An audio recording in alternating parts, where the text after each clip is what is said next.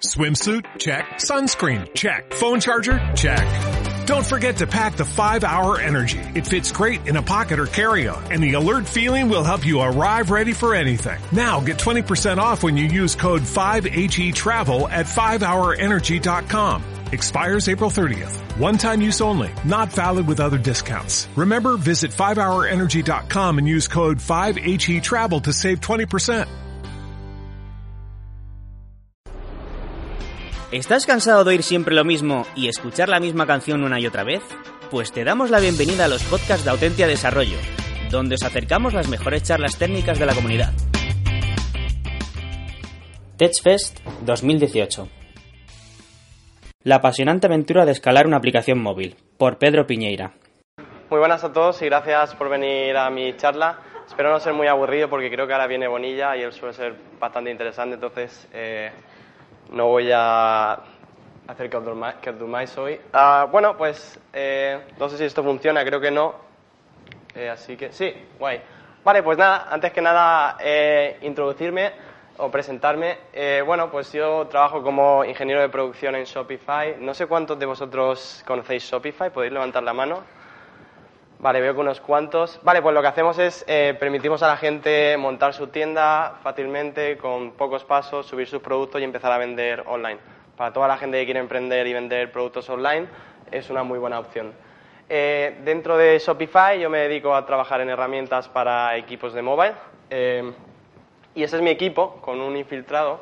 El infiltrado es este de aquí porque se nos ha ido a Facebook, pero estos dos chicos de aquí son españoles y además han estudiado en esta universidad y trabajo con ellos. Y luego ese chico de allí, que también es español, aunque parece holandés, en realidad es holandés, ah, y somos el equipo de Mobile Tooling. Entonces lo que hacemos es todo lo que tiene que ver con que el desarrollador sea productivo, sea eh, interacción continua, sea herramientas, nosotros trabajamos en ese tipo de herramientas para que ellos se enfoquen en desarrollar funcionalidades.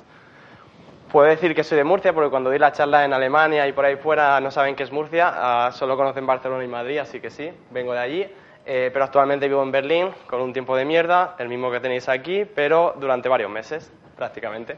Ese es mi blog, eh, mi Twitter, eh, por si queréis seguirme, no suelo escribir mucho, y mi correo por si necesitáis cualquier tipo de información, yo encantado de ayudar. Eh, vale, pues hoy voy a hablar de... esta no es la presentación, así que perdonadme. No, esperad un segundo porque esta no es. Eh.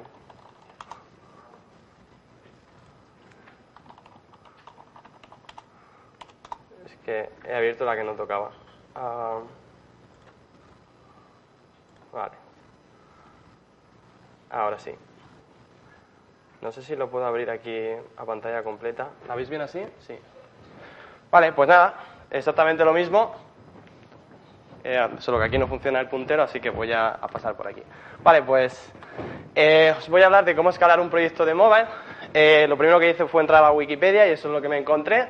Dice que escalar es algo así como la capacidad que tiene un sistema, una red y un proceso de gestionar el crecimiento de un trabajo y el potencial que tiene de hacer frente a ese crecimiento. Eh, guay, ¿no? Eh, pero a mí me gusta más hablar en términos llanos y yo escalar un proyecto mobile lo entiendo ah, como algo así. Tenemos 20 ingenieros y producen lo mismo que 10. Eh, pasamos más tiempo peleándonos con las herramientas que desarrollando funcionalidades. Eh, puedo irme a preparar un café, me lo puedo beber, puedo beber y el compilador sigue ahí compilando. También hablamos de problemas de escalabilidad cuando aparecen errores y no sabemos de dónde vienen, errores de compilación, y llega el colega y te dice limpia tu entorno, que seguro que funciona. Ah, o algo así como, bueno, pasar tiempo ah, viendo conflictos ah, todo el rato. Es algo que, de luego, no sé si a vosotros os gusta ah, sufrir, a mí no. Eh, la razón por la cual tenemos esto, eh, tenemos problemas de escalabilidad, es porque ni Apple ni Google optimizan sus herramientas para proyectos que son grandes. Ellos hacen su herramienta para la típica aplicación, que es un target, un único módulo, alguna librería y ya está. ¿Qué pasa? Que llega un momento en el que creces y las herramientas no dan soporte para eso, o tienes que hacer algo para evitar ese problema. Eh, no sé cuántos de vosotros sufrís esos errores o esos problemas que comentaba antes, y si no lo estáis haciendo, probablemente lo hagáis pronto por una sencilla razón, y es que eh, el entorno cambia. Y cuando digo el entorno cambia, hay productos que crecen, que llegan nuevas funcionalidades, hay nuevas APIs, hay nuevas plataformas para las cuales desarrollar. Tenemos teléfonos, tenemos relojes, tenemos televisores. También hablamos de nuevos lenguajes de programación y si sois desarrolladores de Android y de iOS, seguro que sabéis de qué estoy hablando. Ah, y también tenemos a gente que se une al equipo, que deja el equipo, y eso supone que van introduciendo nuevas técnicas, nuevos patrones que se van quedando en la, en la base del proyecto. Eh, la forma en la que veo yo hacer frente a esos problemas es algo así como eh, retar a las herramientas y a los estándares que vienen definidos, es decir, cómo podemos coger Xcode o Android Studio y utilizarlo de una manera distinta, o incluso nuestro código, de forma que nos permita escalar y nos permita evitar todos esos problemas que estaba comentando antes. Antes de trabajar en Shopify, yo trabajaba en SoundCloud, donde eh, teníamos esos problemas. Eh, teníamos unos errores, unos problemas grandísimos con tiempos de compilación. Lo mismo con inconsistencias en las settings. Teníamos un proyecto que tenía unas settings, otro proyecto con otras settings, inconsistencias que se traducían en, problemas de compilación. En el, caso, en el caso de Shopify tenemos otros problemas distintos, otras necesidades. Una de ellas es que eh, damos soporte a cinco aplicaciones de iOS, cinco o seis, y eso sigue creciendo, nuevos equipos intentan desarrollar nuevas aplicaciones y nosotros tenemos que darle soporte. Cuando hablo de tener varias aplicaciones, eh, podéis imaginar la necesidad de reutilizar código. No quieres que varios equipos estén escribiendo el mismo código, ¿no? Históricamente no se ha hecho, es decir, cada equipo tenía su repositorio, cada equipo trabajaba en su proyecto y duplicaban código y duplicaban herramientas y eso no tiene ningún sentido. Ah, y de la misma forma, tiempo de compilación, porque cuando metes Swift en un proyecto, eh, seguro que más de algunos sabe lo que sucede, que es que tus tiempos de compilación van de esto a, esto.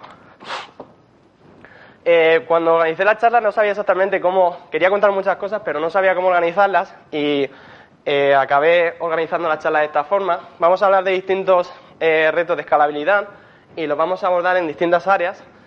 código, ah, cuando hacemos UI en nuestras aplicaciones. Hablaremos también de herramientas y de proyectos y acabaremos hablando también de estructura de equipos eh, mobile. Vale, pues empezamos con, algo de código. Eh, creo que algo súper importante cuando se desarrolla código es que nuestras funcionalidades, o sea, nuestro equipo crece, tenemos varios equipos, y creo que es súper importante que las funcionalidades sean independientes. Y cuando digo independiente me refiero desde la UI hasta los datos. Eh, porque eso reduce la fricción. Si hay poca fricción entre equipos, pueden ser capaces de, son capaces de desarrollar funcionalidades sin interferir entre ellos. Eh, lo que decía, ¿no? Las, las, funcionalidades tienen que ser atómicas. Un equipo tiene que ser capaz de sentarse, ponerse a trabajar en una funcionalidad. Igual necesita algo de otro equipo, es probable, pero hay que intentar que no necesite mucho de otros equipos para que puedan desarrollar la funcionalidad rápido, lanzarla y los usuarios puedan empezar a utilizarla y reutilizar la máxima cantidad de código que sea posible, porque si reutilizamos código nos ahorramos tiempo. Entonces eso también es fundamental. Eh, ya entrando más de lleno en detalles de, código, me gustaría hablar de, tema de persistencia. No sé, ¿cuántos de vosotros aquí sois desarrolladores iOS? ¿Y cuántos Android? Vale. Eh, pues voy a hablar de persistencia Hago menciones a Android, aunque mi experiencia principalmente iOS, creo que lo que voy a hablar sirve para más plataformas. Eh, cuando hablamos de persistir eh, datos, generalmente lo que solemos utilizar en nuestras aplicaciones es, si es una colección, utilizamos algo de tipo relacional, como SQLite, uh, Core Data o Rian. Si tenemos que almacenar algo seguro, utilizamos Kitchen. En Android encontré que era Account, Manager, no sé si está bien, pero bueno, ya me podéis eh, corregir luego. Eh, y en el caso de que, de que, tenemos, de que tengamos uh, Key Value, elementos, pues lo que solemos utilizar es User Defaults o Set Preferences en, en Android. ¿Qué pasa con estos sitios donde almacenamos los datos? Pues al igual que tenemos un singleton que tiene un estado en memoria, tenemos algo que almacena un estado en disco y es algo compartido, es algo a, lo cual todo el mundo tiene acceso. Entonces, puede suceder que si la gente empieza a modificar datos ahí, nos encontremos que nuestra funcionalidad se encuentre con estados que son inesperados, algo impredecible. Por ejemplo, tenemos una funcionalidad que coge y elimina un token del kitchen, porque el usuario ha hecho un logout. Tenemos una funcionalidad B que espera que ese token esté ahí para realizar cualquier tarea y claro, como B espera que el token, esté, es, el ahí y alguien lo ha eliminado, pues la funcionalidad B ya no, se, ya no se comporta como debería comportarse. Y uno podrá pensar, oye, ¿cómo podemos solucionar esto? Una opción eh, es eh, intentar que cualquier cambio que se produzca en, esa, en ese almacenamiento que sea observable, es decir, notifícame cuando el token se elimina. Eh, eso es una forma de implementarlo en Swift, que sería algo así como, quiero observar el token, dime cuándo cambia, y yo puedo hacer algo en función de eso. Por ejemplo, en este caso, la funcionalidad B podría decir, si alguien ha eliminado el token, pues yo tengo que hacer esto, o si no hay token, hago esto otro. Em,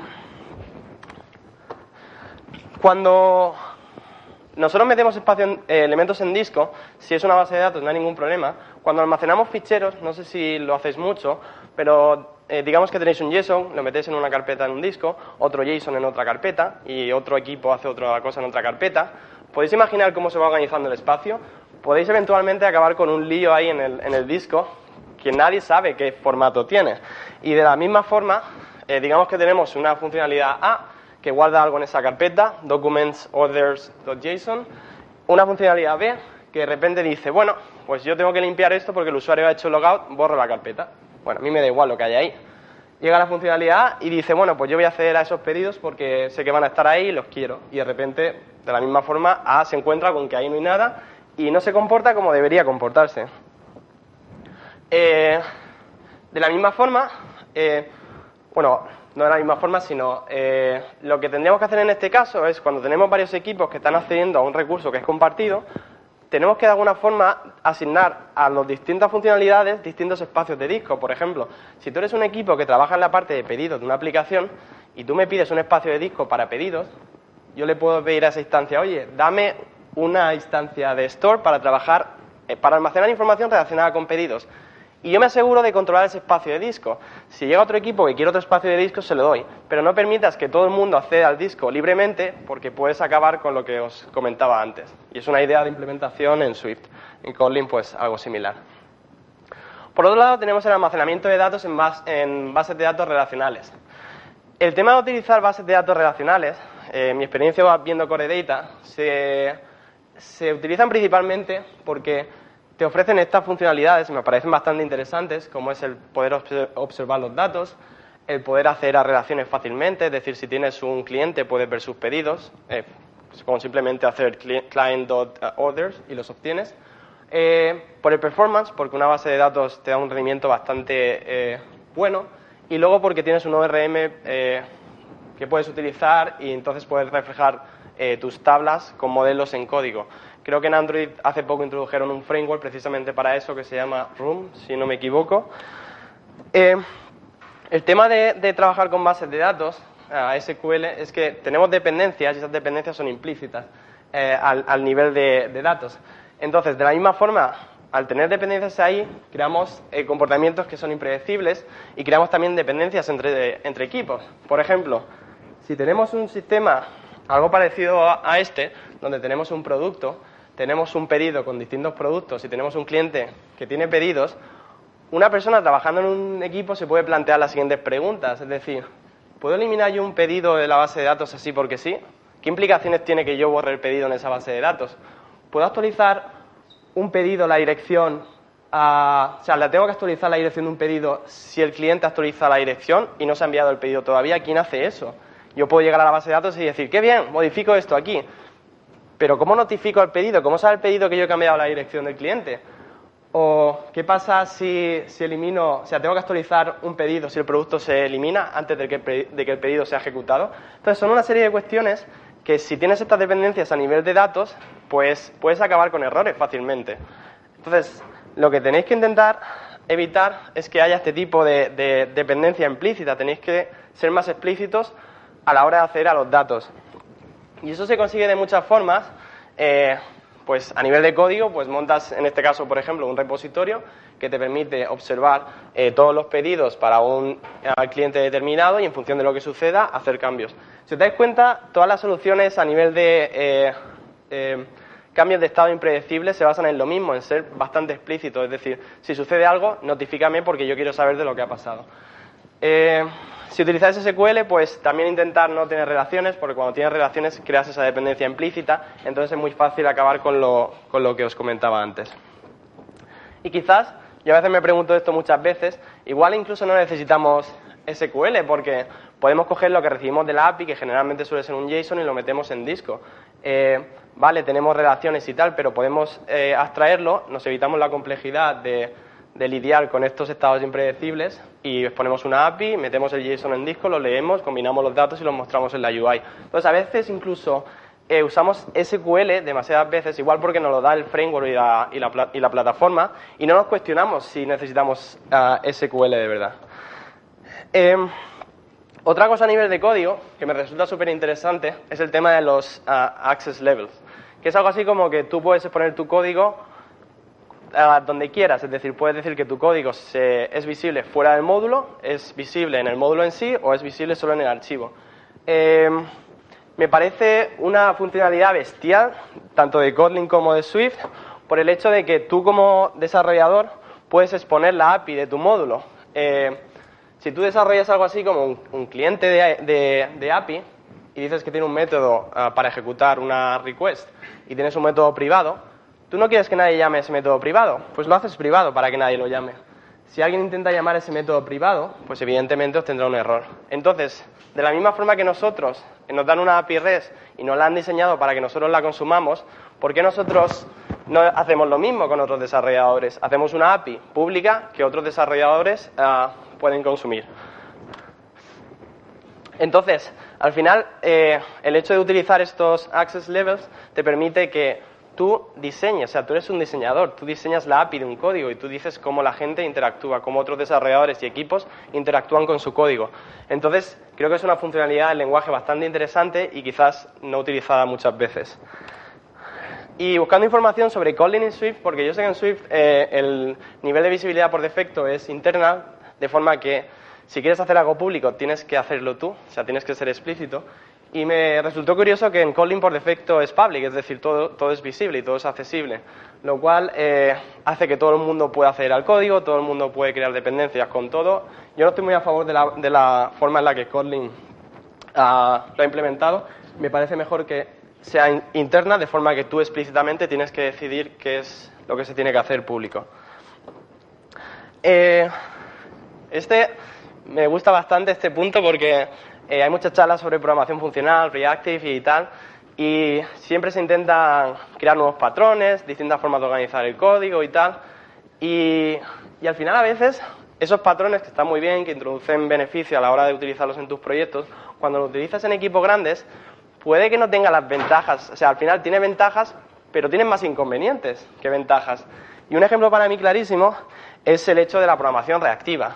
O sea, a mí me gusta, ya la he utilizado en mis proyectos, me parece genial, toda la información uh, fluye en una dirección y observas y combinas y tal. Pero al final cuando introduces un paradigma como el reactivo, el funcional o el que quiera que sea que introduzcas, necesitas que toda la gente en tu equipo aprenda ese paradigma. No, no, solo que aprenda, sino que tiene que utilizarlo correctamente. Yo he visto Reactive siendo utilizado de muchas formas y causando un montón de errores súper complicados de debuguear. Y seguramente eso se traduzca en una dependencia externa. Alguien dice, no, voy a, introducir React, o no, Redux en, en, Android porque he visto este, este framework, lo introducimos y lo utilizamos. Bestial. Y todo el mundo utilizándolo. Y dentro de tres semanas o, o, un mes, aquello no te escala, no hay forma de lidiar con ese framework y lo tienes que arrastrar porque ya lo tienes en toda la aplicación. Entonces, estas librerías que están muy bien, eh, a veces introducen más problemas que ventajas cuando las introduces en un proyecto donde hay más gente trabajando. Eh, con las abstracciones es algo parecido, eh, intentar eh, crear abstracciones solo cuando sean necesarias, porque al final, cuando creas una abstracción, creas una abstracción para simplificar la vida a los desarrolladores, haces algo que tú consideras que es genérico, muy genérico y se puede extender, pero luego resulta que no, y entonces al final complicas la vida a los desarrolladores en lugar de hacérsela más fácil. Siempre que podáis intentar utilizar patrones del sistema. Por ejemplo, si Android dice que las vistas se organizan así y el ciclo de vida se propaga de esta forma, pues es la forma de hacerlo. Porque si empezáis a montar abstracciones encima de abstracciones y tal, luego son cosas que tenéis que arrastrar y eventualmente no escalarán y serán muy complicadas de, de extender. La razón por la cual es bastante, o yo considero que es bastante importante ceñirse a los patrones del sistema, es porque todos los desarrolladores saben sobre esos patrones, porque si hay actualizaciones y tal, es el propio sistema el que actualiza, mejora el framework y esos patrones y, y la plataforma. Eh, crear abstracciones es súper complicado, que sean genéricas y que se puedan escalar. y cuantas menos dependencias tengáis, pues mucho mejor. Yo he visto proyectos con dependencias de CocoaPods de 40 dependencias y aquello era súper complicado. Llega un momento en el que hay una nueva versión de la dependencia, introducen breaking changes y tú no puedes eh, subir la versión de esa dependencia. Entonces, cuando tienes dependencias, eh, las dependencias se tienen que mantener. Eh, es muy fácil meter la línea en Gradle o meter la línea en, CocoaPods y hacer pod install, todo funciona, qué guay, mi vida es ah, la hostia, yo utilizo la librería y todo guay. Pero ¿qué pasa? Que la tienen que mantener y eso es complicado y, muchas veces no pensamos en eso. O sea, ¿quién va a mantener eso? ¿Quién se va a encargar de actualizarla? ¿Quién se va a encargar de, de, abstraerla? Entonces, cuando consideréis utilizar una dependencia en vuestros proyectos, creo que es bastante importante abstraerla con alguna capa, eh, si es que la tenéis que utilizar. Y si no tenéis que utilizar la dependencia y necesitáis algo muy concreto de esa dependencia, pues siempre lo podéis desarrollar vosotros, si no es algo muy ah, complejo. Bueno, pues pasamos a la UI. Eh, en Android se hace UI utilizando ficheros XML. En iOS tienes una cosa que se llama storyboards y zips y aparte puedes hacer cosas en código de la misma forma que en Android. Eh, tendemos a utilizar mucho estos elementos visuales, los XML y los, y los zips y los storyboards. Eh, el problema es que esos, esos elementos son muy fáciles de extender. Tienes un layout, eh, con, no sé, en Android se utiliza algo parecido a Flex, ¿no? Pongo este botón, esta vista, esto, esto, otro, tal. Empiezas a extender y tal. Y llega un momento en que tu XML es tan grande que es imposible incluso abrirlo con el editor. Y eso en iOS, no sé si en Android Studio pasa, pero en Xcode a veces abres un storyboard con 20 vistas y aquello no, no puede ni siquiera scrollear. Entonces siempre intentar que en lugar de extender, en lugar de hacer aquello súper grande, intentar hacer que vuestras vistas se puedan componer. Y como decía, un ejemplo, ¿no? Tú tienes, eh, y esto es muy típico, ¿no? me creo un layout y pongo un botón aquí. Y luego digo, ah, pues mira, tengo que poner aquí una lista de imágenes, la pongo. Y luego tengo que poner otro botón aquí, lo pongo, ajusto todo, ¿sabes? Ajusto los dos elementos para que entre. Y luego esto aquí, y ajusto esto y lo meto ahí. Y llega un momento en el que dices, hostia, esto no hay quien lo mantenga. Y, esta situación la he visto un montón de veces. Entonces, eh, creo que en este sentido se necesita algo de intuición, ¿no? Porque si tú estás viendo que aquello está creciendo, coge tres o cuatro elementos que representen algo y extraerlo en otro layout. Si, si ves que, no sé, un botón, un avatar, un tal, representa una celda, ponle un nombre y otro layout. Entonces, sí que es verdad que es un esfuerzo extra, no es una cosa ya que tengas que sudar, es, un esfuerzo extra, es un paso extra que tienes que hacer, pero es súper importante porque al final si arrastras unos layouts súper complejos, es problemático para ti, para tu equipo y para todo el mundo. Y cuando digo componer, eh, componer viene con una serie de ventajas, dos de ellas son que se pueden reutilizar, es decir, si tú has extraído una serie de elementos en otro layout, pues lo puedes componer fácilmente y también es más fácil de mantener. No es lo mismo abrir un XML gigante o un storyboard gigante que abrir uno pequeño con una serie de elementos y lo puedes, lo puedes entender, lo puedes abrir y lo ves a, simple vista. Vale, pues hablemos de proyectos y herramientas. Yo creo que es súper importante que el, tiempo de los desarrolladores se invierta en, lo que no se puede automatizar, ¿no? Y hay un montón de cosas que se pueden automatizar. Aquí hay algunos ejemplos, como por ejemplo todo lo que tiene que ver con el, link, el linting del código. Yo cuando veo a alguien entrar al pull request y decir, aquí te has dejado un espacio, esta indentación no está bien. Hay herramientas que hacen eso y las podéis utilizar y ejecutarlas en integración continua. Eh, cosas como que el pull request no sea muy largo, que eh, no haya errores gramaticales en actualizaciones de documentación, ese tipo de cosas. Hay herramientas como Danger que las podéis ejecutar y podéis hacer esas comprobaciones. Todo el código lo podéis hacer en Ruby y en JavaScript. Eh, y lo mismo con las releases de las aplicaciones. Eh, no conozco un equipo hoy en día que las haga manualmente y creo que es una locura hacerlo, automatizarlo. Hay herramientas para eso. Son dos o tres comandos, firmas, archivas la aplicación y la subes a la store. Entonces, todo lo que se puede automatizar, pues automatizarlo porque ahorra tiempo al, desarrollador. Eh, como decía, hay un montón de herramientas para automatizar. La más conocida en el caso de iOS es Fastlane.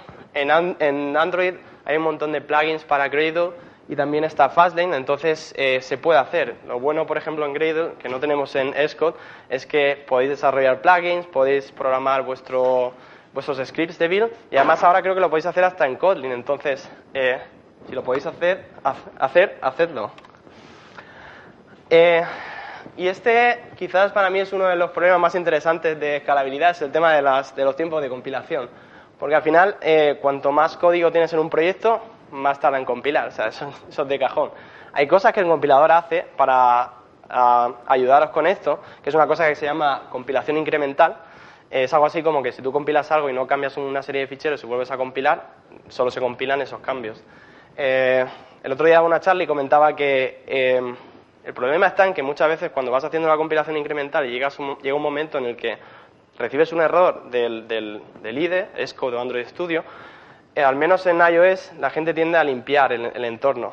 Hacen Command Shift K, uh, limpio todo y automáticamente te has cagado la build incremental. Imaginaros que algo así sucede en Facebook y de repente tienes que compilar toda la aplicación de Facebook de cero, es una locura. Entonces hay que hacer algo ahí.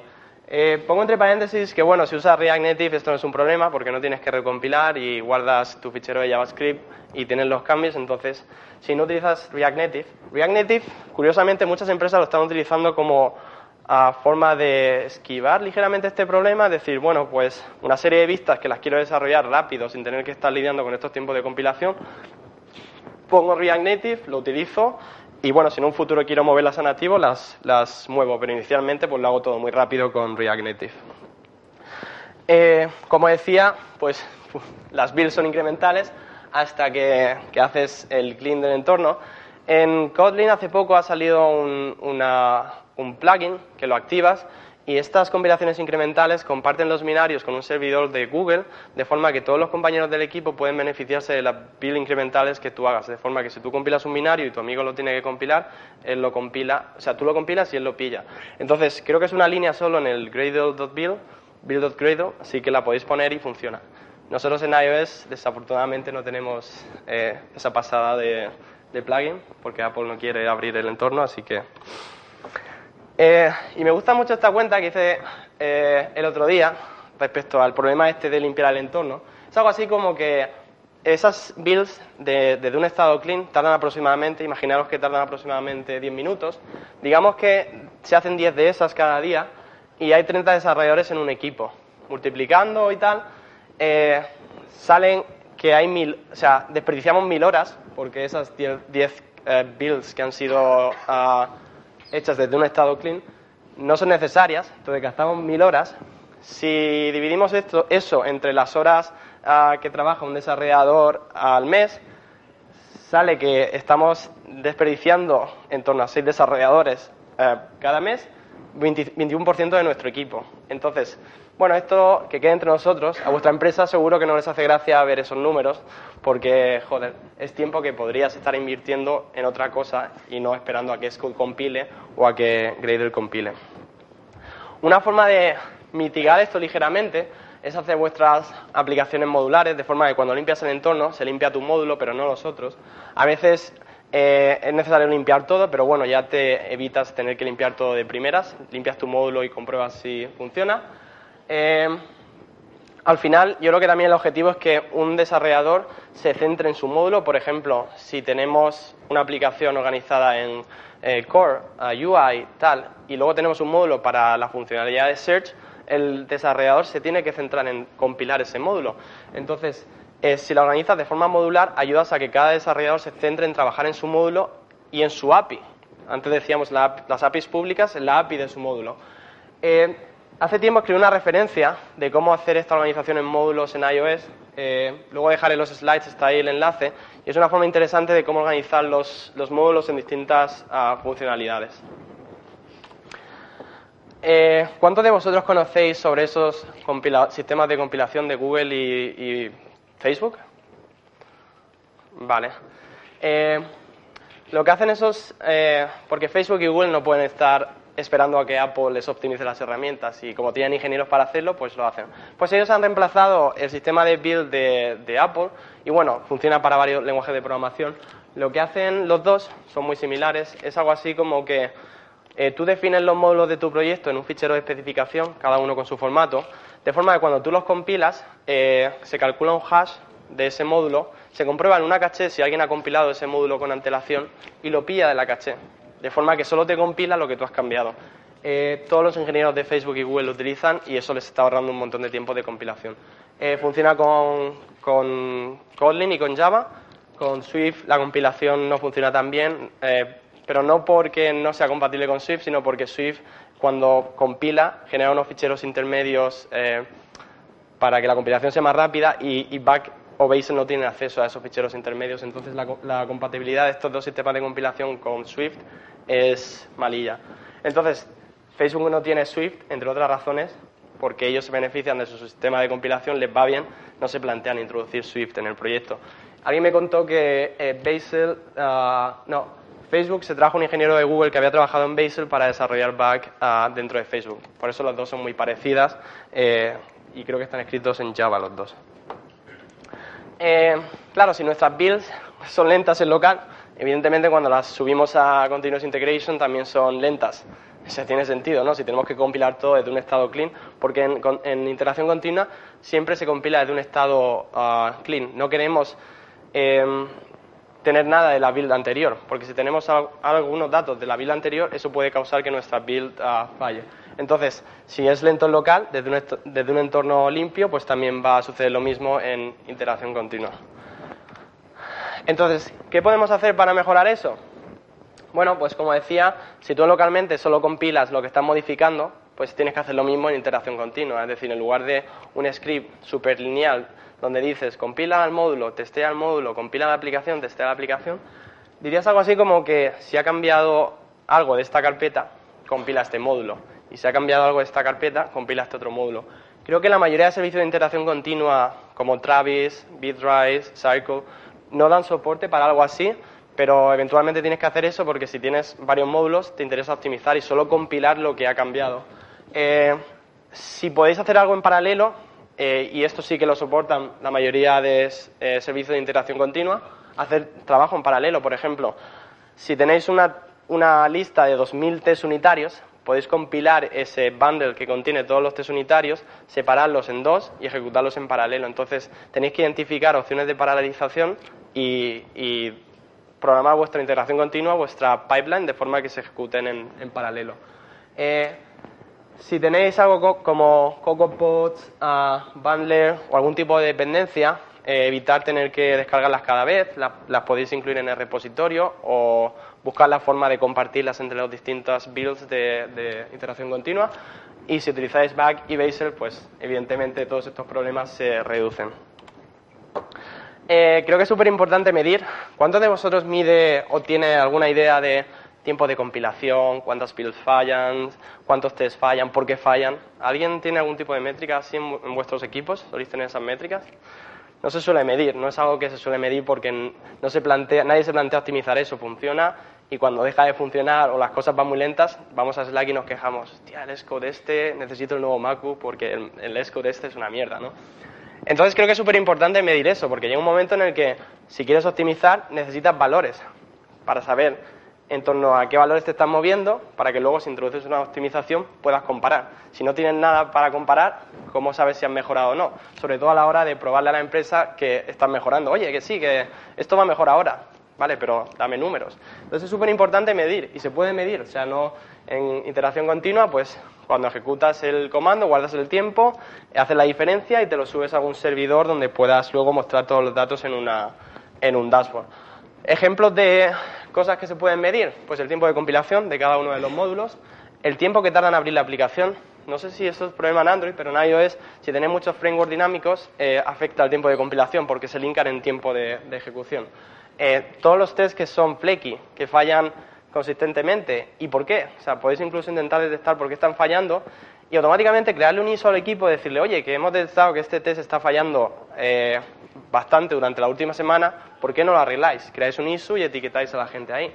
Eh, y lo mismo, si están fallando las builds, podéis detectar por qué están fallando y si están fallando por algo que no tiene nada que ver con, el proyecto en sí, eh, podéis decir, oye, no, está fallando porque no se puede clonar el repositorio de Git o está fallando porque tal dependencia no se ha podido fechear eh, no es culpa del desarrollador, es culpa de que algo en integración continua no está funcionando. Entonces eso lo podéis traquear y reportar. En nuestro caso esa información la tenemos o intentamos reportarla de forma que cuando vemos errores o vemos eh, áreas potenciales de mejora, pues trabajamos en herramientas para mejorarlo. Eh, No sé si conocéis Grafana, pero Grafana os permite montar dashboards muy chulos. Puede pillar la información de distintos servicios y podéis mostrar, bueno, diseñar vuestras gráficas y ver toda la información en tiempo real de lo que está sucediendo. Eh, ¿Cuántos de vosotros ha estado en esta situación? De esto falla en iteración continua y aquí no me falla. Unas cuantas veces, ¿no? Y intentáis ahí, dices, madre mía, no sé por qué esto me está fallando, qué pasará, no, no sé cuál es la diferencia, se ejecutan los mismos comandos. Pues, pues pasa porque los entornos no son iguales, porque nuestra build no depende solo de, nuestra carpetita donde está el proyecto, sino que accede a cosas del sistema, accede a herramientas que se han instalado con Homebrew, accede a dependencias que se han instalado con Bundler. Entonces esa serie de dependencias pueden cambiar ligeramente. Y no solo eso, sino que a lo, mejor el comando que ejecutamos en integración continua puede que no sea el que estamos intentando ejecutar localmente. Entonces, eh, esto hay que solucionarlo, porque al final cuando eso sucede es tiempo que el desarrollador está invirtiendo en descubrir por qué pasa y arreglarlo. Y uno se preguntará, bueno, ¿y cómo lo, cómo lo puedo evitar? Bueno, pues lo primero es que intentar que no haya ninguna lógica custom que esté solo en integración continua, es decir, Cualquier script que se ejecute en integración continua tiene que estar en local para que un desarrollador sea capaz de ejecutar exactamente los mismos pasos que se ejecutan en integración continua. Todas las dependencias tienen que estar pineadas a una versión. Si utilizáis Bundler, la versión. Si utilizáis Homebrew, la versión. Si es una dependencia externa y no tenéis ningún gestor, un binario con esa versión, para que el mismo que se utiliza en integración continua sea el que se está utilizando localmente. Porque puede suceder que hagáis Bundle install y al, install, y al no estar pineadas, eh, pilla otra versión con algún cambio que hace que la build falle. Eh, si, como decía, si no tenéis ningún gestor de dependencias que os permita pinear, pues podéis coger esas dependencias y meterlas en el proyecto. Y luego hay una cosa que se llama Nix, que es algo así como una herramienta que te permite crear un entorno eh, con conceptos funcionales de forma que siempre que te genera el entorno se asegura de que es el mismo, ah, incluyendo las dependencias. Entonces, con Nix puedes arrancar un shell, todos los desarrolladores del equipo pueden ejecutar Nix shell y todos aseguran de que están utilizando el mismo entorno con las mismas variables y las mismas dependencias. Pinterest eh, utiliza esa herramienta. Bueno, y si hablamos de, equipos, esto suele, suele, ser algo común, que el proyecto crece, el equipo crece y la empresa pues tiene que partir el equipo y decir, bueno, en lugar de ser un equipo iOS con cinco desarrolladores, eh, tenemos dos equipos con cinco cada uno, o cuatro con cinco cada uno, o, incluso más, ¿no?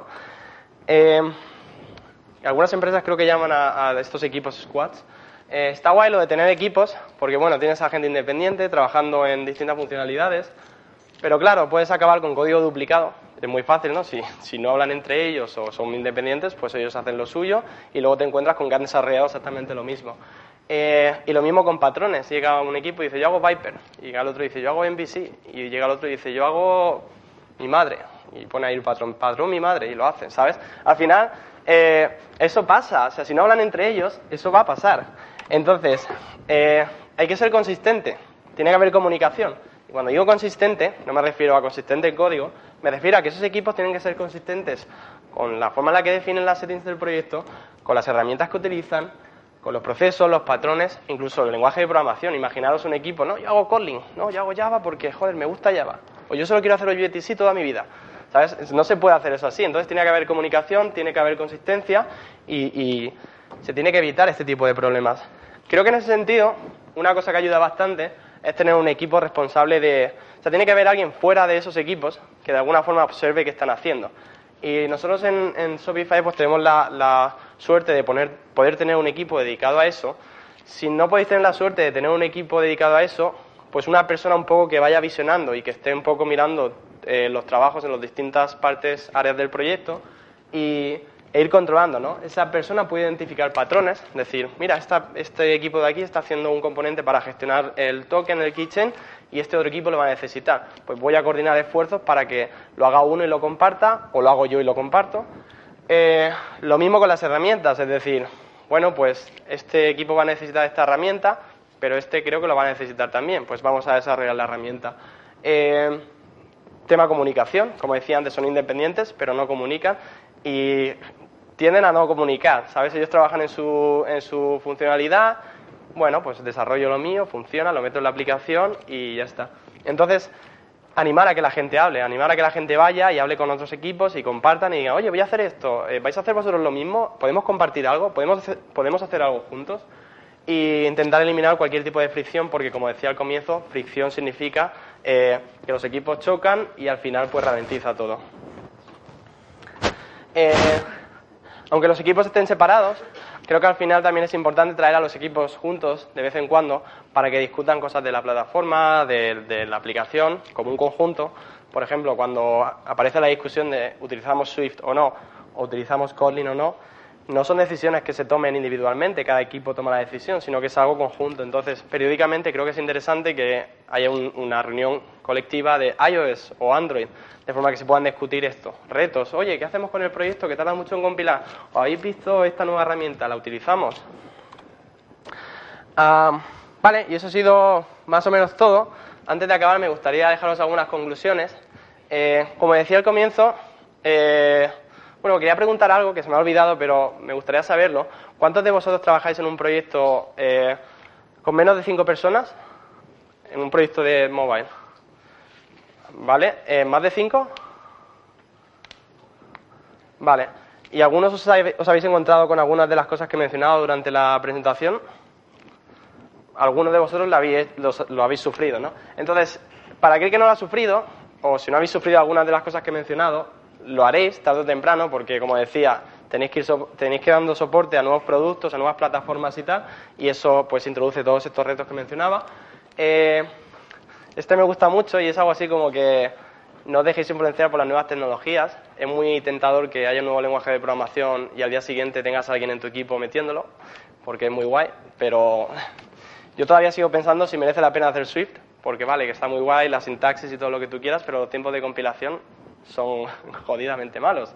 Y no solo eso, sino la compatibilidad con otros lenguajes. Entonces, cuando hay una nueva tecnología, un nuevo framework, un nuevo patrón o algo así, pues pensar si realmente es necesario o, está muy influenciado por la, por la avalancha del hype. No todo el mundo hablando de Reactive, hay que meterlo como sea, tío, porque quiero hacer Reactive. Eh, cuidado con eso porque una vez lo metes es un virus. O sea, Reactive, por ejemplo, es el caso que más tengo en la cabeza, es un virus. Una vez lo metes, empiezas a poner interfaces como señales y observables y tal, y empieza a meterse con la base de datos y luego no hay quien lo saque. Entonces, mucho cuidado con, con eso. Automatizar tanto como podáis. Es decir, si veis que el desarrollador está invirtiendo tiempo en cosas que se podrían automatizar, pues hacedlo. Es decir, hay herramientas para ello. Eh, en mi experiencia, Apple y Google no suelen optimizar ah, las herramientas para escalar. En el caso de, de Android, la verdad es que lo están haciendo mucho mejor porque utilizan Gradle y Gradle es flexible, se puede extender, hay plugins.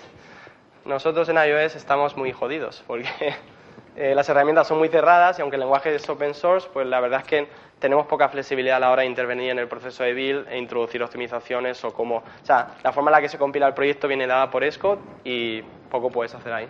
Ah, y al final, si, si quieres hacer un producto guay, molón, que funciona, que es estable, que es consistente, que los usuarios quieren utilizar, eh, el, desarrollador tiene que estar motivado. Y que estas cosas pasen en un proyecto afecta mucho a la motivación. Si tú llegas a trabajar y tienes que estar lidiando con errores, con fallos, con integración continua que no pasa eh, todo el día, pues al final afecta a tu motivación y no trabajas como deberías, no haces funcionalidades chulas y molonas. Y, eh, vale, y, y eso es todo. Las slides están ahí. Eh, y también tenéis mi correo al comienzo. Y, eh, si necesitáis cualquier cosa, queréis preguntarme algo, es tiempo ahora y si no, luego también estaré por aquí. Muchas gracias a todos.